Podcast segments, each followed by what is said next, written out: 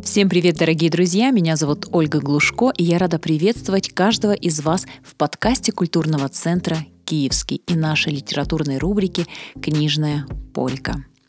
Сегодня я расскажу вам об очень необычной книге про неопознанный летающий объект на небе – на окрестности Рима надвигается что-то огромное, круглое, похожее на летающую тарелку, но состоящее из взбитых сливок, миндального печенья, шоколада и засахаренных вишен. Конечно же, это летающий торт. Только дети с их живым воображением способны понять эту загадку и даже попробовать ее на вкус.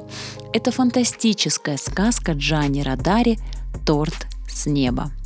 А иллюстрации нарисовал Вадим Челак, известный художник-иллюстратор, член Московского союза художников. Читая книгу, я поймала себя на мысли, здесь дети ведут себя как взрослые, а взрослые ведут себя как дети. Были сомнения, не девчачья ли эта история? Нет, вполне для мальчишки подойдет. И главный герой есть, и военные действия, и люди в форме, и пожарные. Хорошо. Кто из детей не мечтал бы забраться в такой огромный торт и есть его до отвала? Да и некоторые взрослые не отказались бы.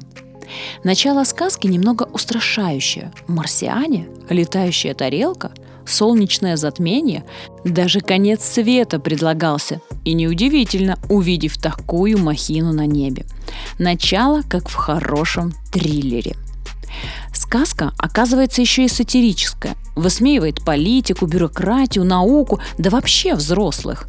Очень удачно намешан чудный журналистский радаре стиль, немного язвительности и сарказма, тема на злобу дня, искрометный юмор и веселые приключения.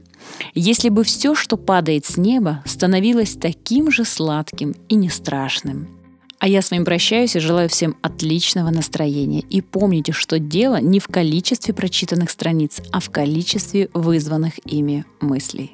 Пока-пока.